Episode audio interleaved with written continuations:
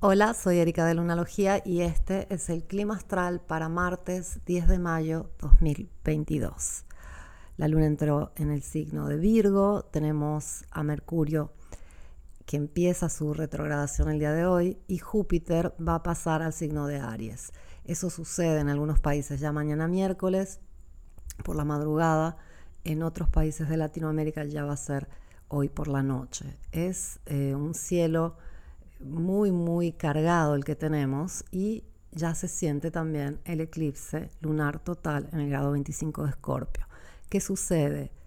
Lunes 16 de mayo en la mayor parte de los países de Latinoamérica y España, pero en algunos países como México y Colombia va a ser domingo 15 por la noche. Sucede esa noche entre el lunes y el domingo y ya lo sentimos. Para algunos puede parecer extraño que sentimos eventos que aún no han acontecido. No sé si alguna vez has estado en una frontera. En las fronteras nos damos cuenta que por más que se hablen dos idiomas diferentes en los dos países que hacen frontera, hay un acento parecido, hay una cultura parecida, hay una flora y fauna parecida, hay costumbres parecidas. Y eso sucede con el tiempo también. Para la naturaleza es muy obvio. Eh, podemos sentir el amanecer antes de que llegue, podemos sentir el verano antes de que llegue, eh, podemos sentir hasta una relación que está por concluir antes de que finalice. Y de la misma forma se pueden sentir los inicios, solo que no estamos acostumbrados a mirar tanto. Y ahora lo que está sucediendo es que, por un lado, Júpiter va a agregar fuego entrando en Aries. Este es un evento importante, ya que Júpiter hace este ingreso solo cada 12 años.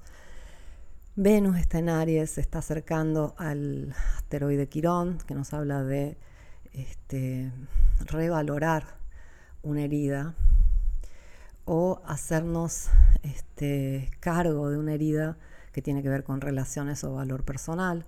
Tenemos a Marte que se está acercando al planeta Neptuno. Esto agrega profundidad a este eclipse que vamos a vivir en el signo de Escorpio. Lo que está sucediendo es que se está elevando un velo. Todo aquello que tenemos en lo profundo, a nivel emocional y a nivel instintivo, empieza como a hacerse manifiesto, a hacerse sentir. Y lo más profundo de nuestras emociones, que normalmente habitan nuestro subconsciente o inconsciente, va como manifestándose y mostrándose y va a llegar a ser visible desde lo alto de la conciencia. Entonces hay como un velo que cae, hay una claridad ahí donde nuevamente hay oscuridad. Y eso puede ser un proceso complejo, doloroso, eh, transformador, como suele ser Escorpio. Afortunadamente, para el evento donde la luna se llena y luego se eclipsa en el grado 25 de Escorpio, Plutón, regente de Escorpio, va a estar haciendo muy buenos aspectos a este evento y Marte, corregente de Escorpio, también. Eh, hay un lado duro, que es Saturno haciendo una cuadratura exacta a los grados del eclipse. Y tiene que ver con tener que hacernos responsables de aquello que surge, de aquello que podemos finalmente ver. Son muchos años que no tenemos eclipses en Escorpio y este es el primero de la serie. Entonces es un área de nuestra vida y es un área de nuestra profundidad que no hemos trabajado desde hace mucho, pero ya estamos sintiéndola. Y Escorpio tiene esa capacidad de, de empoderarnos, pero a un precio, al precio de tener que entregarnos a ese proceso doloroso de aceptar la verdad. Para algunos se siente como una muerte simbólica.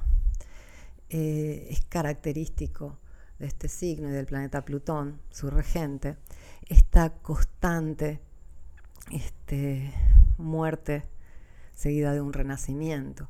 es algo que vivimos en muchísimos ámbitos de nuestra vida, en todos ellos, y en diferentes niveles de nuestro ser.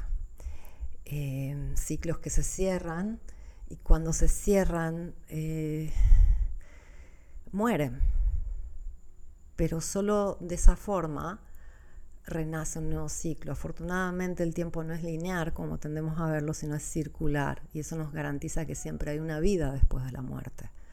Pero la muerte tiene un precio y es gracias a esa muerte, entre comillas, es gracias a los finales, por ejemplo ese final que vivimos cada mes en Luna Negra, que se prepara la tierra para tener la nutrición suficiente para alimentar a la siguiente semilla.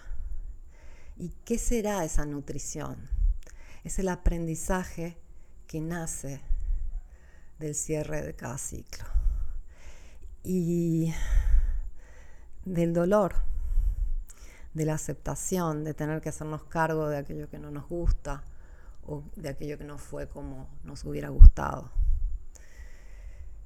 Y esta es como la clave de este evento donde vamos a tener energías realmente fuertes, transformadoras, difíciles, al mismo tiempo que muy prometentes, muy generosas, si estamos dispuestos a quitar ese velo y mirar con valentía a nuestra verdad.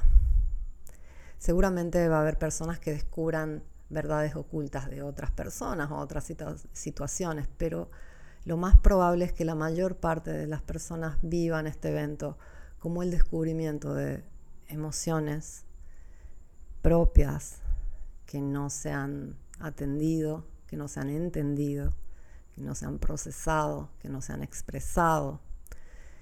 Y vale la pena realmente quitar ese velo, mirar con valentía y saber que siempre hay un premio de estas situaciones.